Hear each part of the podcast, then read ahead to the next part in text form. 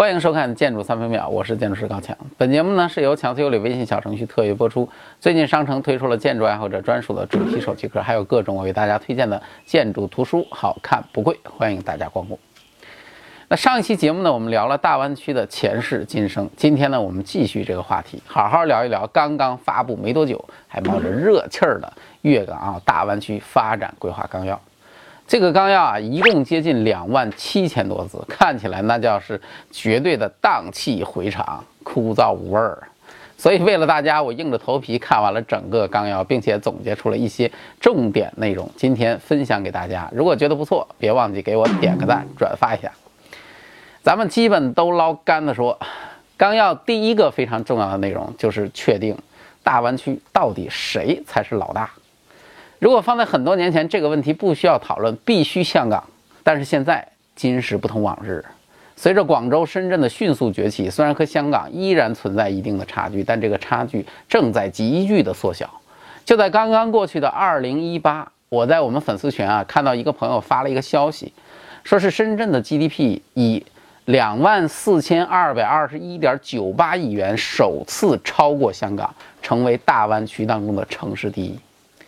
而且在总体层面上来看呢，香港最近几年似乎一直在走下坡路，而广深呢，就像是正在绽放的花骨朵一样，非常抢眼。所以这个问题就成了一个问题。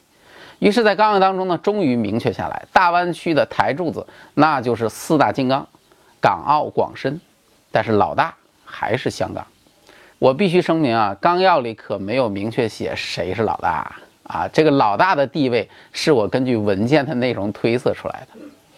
首先呢，有人统计了各个城市名字被提到的次数，香港以一百零二次高居榜首，而澳门呢，九十次排在第二，广州四十一次，深圳三十九次，分列三四位。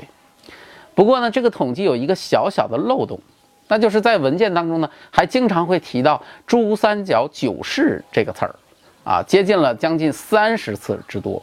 那这个词呢，显然是一个缩略的提法。不过就算是这样，还是香港的频率最高。除了这个数字频率，我们还要看内容。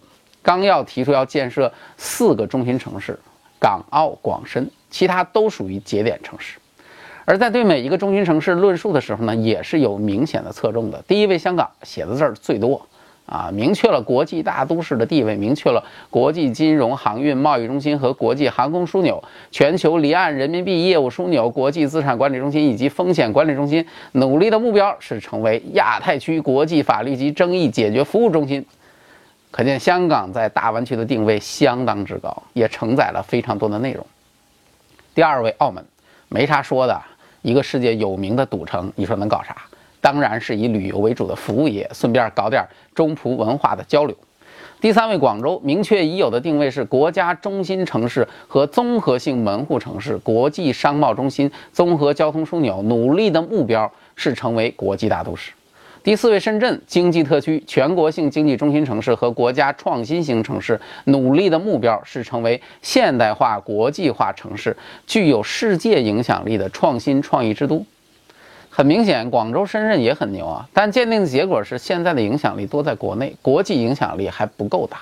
下一步要走出去，努力向世界看齐。广州呢是以商贸为主，而深圳更多要来点创新。因此呢，无论是从频率还是实际要求的定位，香港似乎都应该是大湾区的老大。纲要第二个非常重要的内容就是大湾区的战略定位。定位一呢是充满活力的世界级城市群，这个是确定湾区形态的重点词儿，应该是世界级。湾区的表现状态呢本来就是城市群，但能否成为世界级，才是大湾区能否在世界立足的关键。在此之前呢，中国的世界级城市群是长三角的城市群，那现在呢，这里必须成为新的世界级城市群。定位二，具有全球影响力的国际科技创新中心。这个对于湾区的发展与未来很重要，也是当下国家最为看重的。不夸张的说啊，在当今的世界环境之下，能够让大湾区未来和世界其他湾区平起平坐的基础，其实就是你的创新能力。而如果你回顾咱们前面说到的四个城市的定位，大家注意啊，深圳是明确要打造创新创意之都的，因此，虽然纲要并没有单独说深圳如何重要，但是我认为从这个关联性可以感觉到，国家对深圳是寄予相当大的期望的。那定位三呢？“一带一路”建设的重要支撑，这个事儿我想无需多说，大家都知道。定位四，内地与港澳深度合作示范区，这一点说的是大湾区在发展落地过程当中能否成功的关键所在。上期我们就说过，大湾区的提出的背景其实是和当前香港、澳门与内地发展之间无法协同的矛盾有很大的关联的。因此呢，可以说大湾区本身就是一个解决香港、澳门如何与内地协同的终极方案。所以，能否解决港澳内地合作的各种现实难题，实际上是决定大湾区成败的关键。那定位五呢？宜居宜业宜游的优质生活圈，这句话看上去特别像是打酱油的一句话，但实际上是整个湾区健康发展的基础。任何一个地区的发展都是依靠人来完成的，而顶级区域呢，需要大量的人才。因此呢，如何吸引人才、留住人才，如何让一个地区适宜居住、适宜就业，可以说是相当的重要。而且呢，目前粤港澳大湾区和世界其他湾区相比，差距最大的其实就是人才的数量和质量。大湾区的高等院校数量虽然不少，超过了一百八十所，但是我们都知道，能和美国、日本相比的太少了。仅有的几个基本都集中在香港。但香港的人才如果要吸引到内地来发展，本身还存在各种因为政策原因而形成的障碍啊，比如说你能不能买房，能不能买车？孩子怎么办？上学怎么办？这些都是很现实，但是非常不好解决的问题。因此呢，这句看似很打酱油的定位，要实现起来很不容易。而纲要也用第八章详细讲述了这个问题。文中呢提到了各种改变现状、打破壁垒的思路，其目标就是想要在未来让大湾区十一个城市的人能够自由的流动，享受同等的待遇和条件。总之呢，大湾区的五个定位啊，看似很空，但实际上都有干货在里面，值得细细的品味。而且，对于每一个定位，纲要都是有很详细的论述的。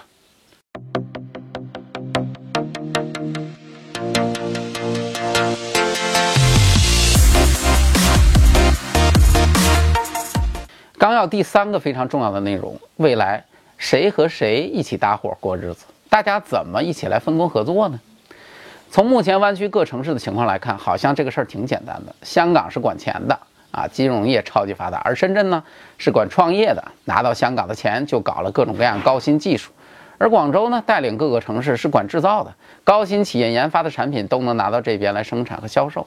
挣到钱之后呢，就拿到钱到澳门旅个游啊，赌个博，潇洒一下，最后再回到珠海花钱买点健康，弄个高级医疗疗养什么之类的。但实际的情况呢？远比上面的情况要复杂得多。一方面呢，内地九市的自身开放融合度就很一般，这也很好理解啊。在之前各自为政的时代，谁拿到好东西愿意和别人分享？不打起来就不错了。另一方面，香港和澳门由于众所周知的原因，和内地之间更难做到毫无障碍的合作。所以呢，湾区城市的合作协同必须建立一个非常合理的逻辑。在纲要当中呢，提出的是极点带动、轴带支撑、辐射周边。这个里面最重要的还是极点。对于这个的进一步解释为，发挥香港、深圳、广州、佛山、澳门、珠海强强联合的引领带动作用，深化港深澳珠合作，加快广佛同城化建设，提升整体实力和全球影响力，引领粤港澳大湾区深度参与国际合作。这句话传达了一些特别重要的信息。首先，未来大湾区的核心就是港深珠澳和广佛这哥六个。要解决香港和澳门与内地融合的问题，必须寻找最佳的突破口。所以呢，港深和珠澳组合是势在必行的。香港的资本和深圳的创新去对接，珠海的医药和澳门的旅游去对接。那另外呢，还有广佛组合，这里明确提到了广佛同城化的问题。广州、佛山这两座城市合并的问题，其实已经讨论很多年了。在历史上，佛山本来就是归属广州管辖的，而近代的城市发展过程当中呢，关于广州是否会和佛山合并的问题，已经反复讨论很久了，一直没有定论。现在呢，终于在官方文件当中明确的提出来，广佛要进行同城化建设。虽然这个同城化建设啊有点暧昧，不够清楚。但是至少将这种可能推到了一个全新的高度，而且一旦两个城市如果合并，有一个事儿很有意思啊，这个合并之后的城市将超过上海，成为中国第一大城市，估计就会顺理成章的成为中国第五个直辖市。那到那个时候，广州的省会城市又会花落谁家呢？又会影响多少城市的命运呢？可以说非常的令人期待。这三对组合啊，可以说是提出了大湾区城市分工协作的解决方案。而且从地图上来看，这三个组合是一个完美的三角形，而另外五个城市则成为三个点之间的缓冲地带，显然是一个很完美的布局。对于大湾区来说，一旦三大极点顺利建成，自然会连带影响第二梯队的另外五个城市，从而形成各个城市协同合作的良好局面。那纲要第四个非常重要的内容，大湾区未来到底发展什么产业？湾区经济说到底其实是一个超级强大的产业集群，因此湾区能否成功的关键，并不是你有多少特别牛掰的城市，而是能够发展出什么样的产业带。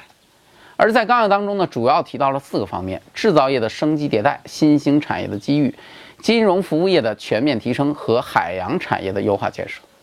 其中，制造业的重头戏呢是在珠江两岸展开，珠海、佛山的珠江西岸装备制造产业带和深圳、东莞的珠江东岸电子信息等世界级先进制造业产业集群。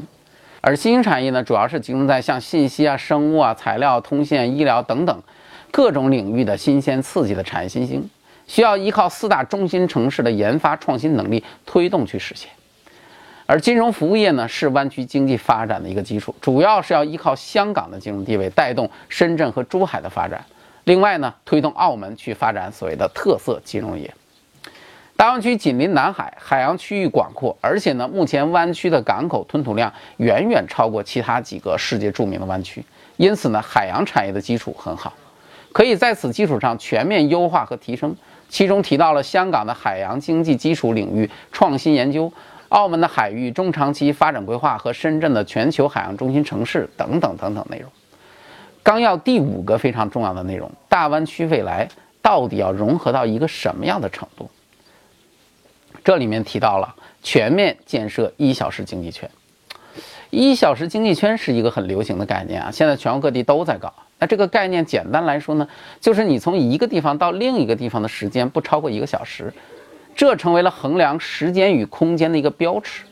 形成一小时经济圈最大的影响就是会直接导致各种城市资源的重新配置，促进所有城市之间的协同发展。当然，要实现这个，对于交通的要求是非常高的。所以在纲要当中呢，提到了构筑大湾区快速交通网络的要求。为了提高通行效率呢，还将要去推出一票式连城和一卡通的服务。那为了降低通信成本呢，还将研究如何取消粤港澳手机长途和漫游费，增加内地人去港澳投资的空间和途径。总之呢，就是让你有一天，哎，可以住在珠海石花山附近，早起呢先去情侣路跑个步，然后呢去澳门龙华吃个早茶，再去香港中环开个会，谈一个亿的小买卖。中午赶到深圳南山海底捞和网友吃顿火锅，下午再到广州塔上玻璃栈道漫个步，和对岸的天河 CBD 打个招呼，晚上前往中山的石岐佬吃个小鸽子，最后再回珠海大剧院看一场精彩的歌剧表演。这生活和梁朝伟一个节奏，甭提有多累了。到此，大湾区规划发展纲要的五个内容就和大家唠叨完了。不过呢，这次只是一个发展纲要而已。所以很多问题虽然提出要讨论，提出各种设想，但其实还没有真正落实到特别具体的实现手段上。后续的内容估计会更加的刺激，我们会持续的关注。另外呢，我准备了一些关于粤港澳大湾区的规划资料，如果大家有兴趣，可以去公众号后台免费下载。今天的节目就到这儿了，感谢大家收看。如果你喜欢，请帮我们点赞转发。我是高强，咱们下期再见。